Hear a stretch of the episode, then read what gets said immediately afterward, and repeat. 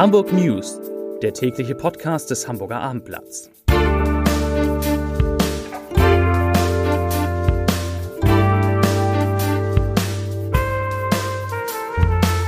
Herzlich willkommen zu einer neuen Podcast-Woche mit dem Hamburger Abendblatt. Mein Name ist Lars Heider.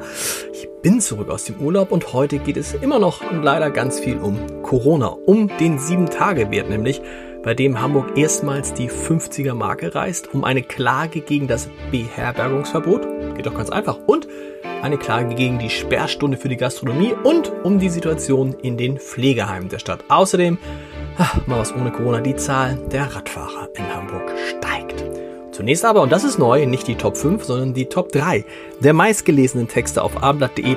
Dadurch wird dieser Podcast sicherlich noch kompakter und schneller. Auf Platz 3 Anti-AfD-Demonstrantin angefahren, der Staatsschutz ermittelt. Auf Platz 2, Norderstedt letztes Kaufhaus hat geschlossen. Und auf Platz 1, huch, das ist schon vorbei, Inzidenzwert steigt auf mehr als 50. Hamburg wird zum Risikogebiet. Das sind die Top 3 auf abendblatt.de. Schauen Sie, schaut ihr mal drauf. Ja, nun ist es soweit. Seit heute ist Hamburg offiziell ein Corona-Risikogebiet. Zumindest, jetzt kommt es nämlich, wenn man nach den Zahlen der Gesundheitsbehörde geht. Danach kommt die Stadt auf 50,6 Neuinfektionen pro 100.000 Einwohner in den vergangenen sieben Tagen und liegt damit über der wichtigen 50er-Marke. Geht man allerdings nicht nach den Zahlen der Gesundheitsbehörde, sondern nach den Zahlen des altehrwürdigen Robert Koch Instituts und diese Zahlen sind entscheidend für etwaige Beherbergungsverbote in anderen Bundesländern, dann kommt Hamburg erst auf einen Wert von 42,6, ist also von der magischen 50er Grenze weit entfernt. Das ist, ich gebe es zu, nicht leicht zu verstehen, aber das gilt ja für vieles in der Corona-Krise und tatsächlich dürfte sich für uns Hamburger so viel auch erst einmal nicht ändern. Größte Änderung wird sein, dass die Zahl der Teilnehmer an privaten Feiern im Lauf der Woche auf 10 reduziert wird.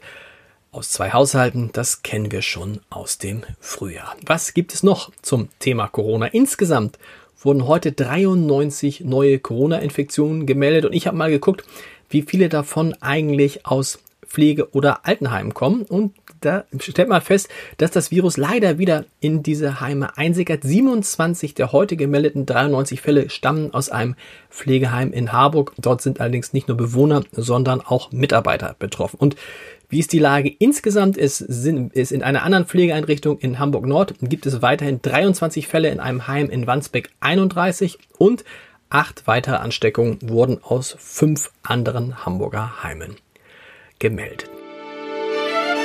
Zu zwei Klagen zum Thema Corona. Klage Nummer eins, die Sperrstunde für Gastronomie.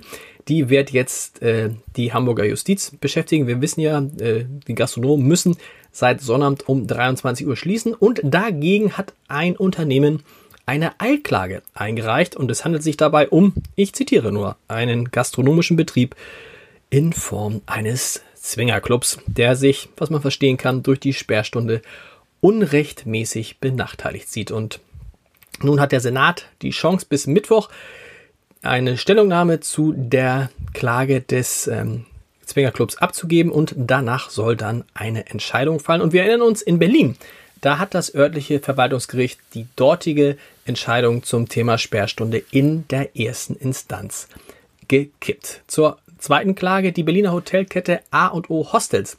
Die hat heute ebenfalls im Eilverfahren, ebenfalls beim Hamburger Verwaltungsgericht Klage gegen das Beherbergungsverbot eingereicht. Dazu sagt Oliver Winter, der CEO der Hotelkette, also der Chef der Hotelkette, er sagt, ich zitiere, es sollte sich mittlerweile doch herumgesprochen haben, dass es nicht darauf ankommt, wo man sich aufhält, sondern wie man sich verhält. Und Deshalb die Eilklage, die Hotelkette A&O Hostels geht davon aus, dass das Beherbergungsverbot in Hamburg ähnlich wie in anderen Bundesländern auch von einem Gericht gekippt werden wird. Dazu sagt der Rechtsanwalt Moritz Queke. Er sagt, ich zitiere, das Hamburger Beherbergungsverbot leidet nicht nur an rechtsstaatswidrigen handwerklichen Mängeln, es lässt sich schlichtweg überhaupt nicht umsetzen, weder seitens der Hotels noch von Seiten der Gäste. Ja, und ähm, die A&O Hostels, die betreiben in Hamburg immerhin vier Hotels mit insgesamt 4000 Betten. So, nun zu zwei Themen ohne Corona. Nummer eins, die Volksinitiativen Keine Profite mit Boden und Miete.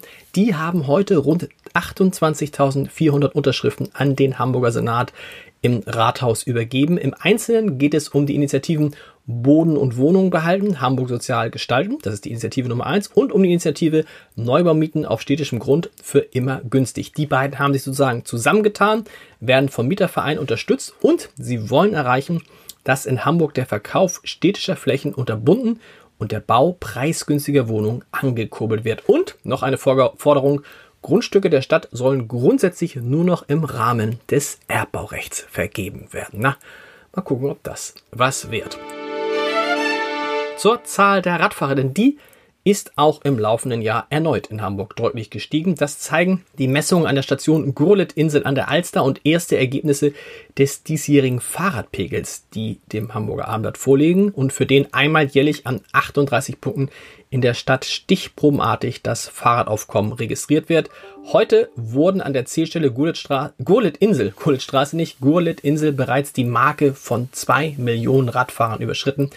Das ist ein Plus von deutlich mehr als 6% gegenüber demselben Zeitraum im Jahr 2019. Das liegt sicherlich auch an, Sie, ihr ahnt an Corona. Zum Sport heute Abend. Heute Abend kann der FC St. Pauli durch einen Sieg im Heimspiel gegen den ersten FC Nürnberg vor Zuschauern, soweit ich weiß, bis auf zwei Punkte an den Hamburger SV herankommen, der ja gerade auf Platz zwei in der zweiten Liga ist. Aber der FC St. Pauli hat, hätte dann ein Spiel mehr als der HSV. Der HSV holt ja sein ausgefallenes, wegen Corona ausgefallenes Spiel gegen Erzgebirge Aue erst am Mittwoch nach und könnte dann endlich wieder Tabellenführer werden. Das Spiel heute, St. Pauli gegen Nürnberg, gibt es ab 20.30 Uhr als Live-Ticker, wo natürlich auf abendblatt.de. Und ich bin schon, boah, das war wirklich mal ein kompakter Podcast, wunderbar. Ich bin schon beim Leserbrief des Tages. Er kommt von Lucia Fee und Lucia Fee, er schreibt natürlich worüber über Corona und die Frage, wie sich jetzt jeder Einzelne verhalten soll. Lucia Fee schreibt, ich zitiere, es liegt an jedem Einzelnen, seinen Beitrag zu leisten, um diese Pandemie hoffentlich gesund zu überstehen. Jeder trägt Verantwortung für sich und für die Mitmenschen. Es ist doch einfach. Wo sich viele Menschen aufhalten, wie zum Beispiel in der City, muss Maske getragen werden, auch wenn die Politik es noch nicht angeordnet hat. Augen auf und Eigenverantwortung, Disziplin und Eigeninitiative sind gefragt. Ob wir gesund bleiben, liegt auch an uns selbst, schreibt Lucia Fee. Lieber Lutz, ich sage herzlichen Dank dafür und äh, wir hören uns morgen wieder bei einem Podcast, der immer kürzer, kompakter und hoffentlich auch hörbarer wird. Bis dann. Tschüss.